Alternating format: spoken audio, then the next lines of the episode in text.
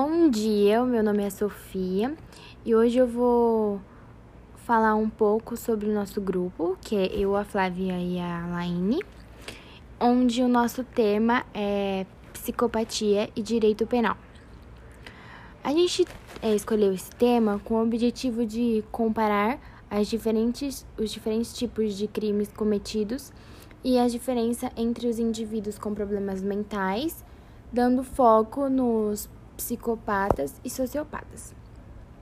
O nosso outro objetivo era também apresentar quais são as sanções penais impostas pelo Estado e quais são as atitudes que eles tomam nos casos dos crimes que são provocados por indivíduos que sofrem desses problemas mentais.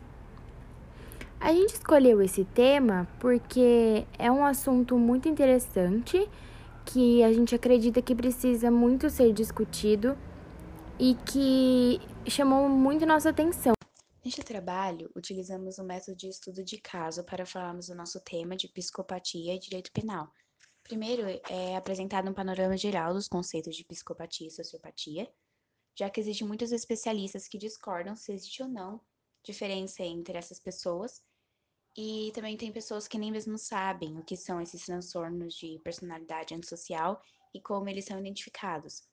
Por exemplo, existem características distintas dos dois casos, como os psicopatas, que nascem assim, enquanto a sociopatia pode ser desenvolvida de acordo com o meio de vida do indivíduo.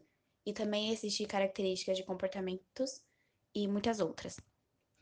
E para aprimorarmos esse assunto dentro do direito penal, foi mostrado três casos reais e brasileiros de psicopatas dentro do crime e suas condenações. Com esses casos, foi mostrado que a reincidência criminal desses indivíduos é muito maior do que as pessoas sem esses transtornos. E também é apresentado o Código Penal Brasileiro para pessoas diagnosticadas com esse tipo de transtorno e quais são as sanções do Estado e se elas deveriam ser alteradas.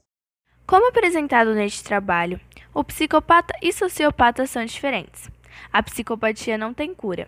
Porém, ambos dentro do crime podem realizar muitas violências, e por isso, especificamente os assassinos apresentados no nosso trabalho, quando voltados à sociedade, podem cometer os mesmos crimes, ou até mesmo crimes novos.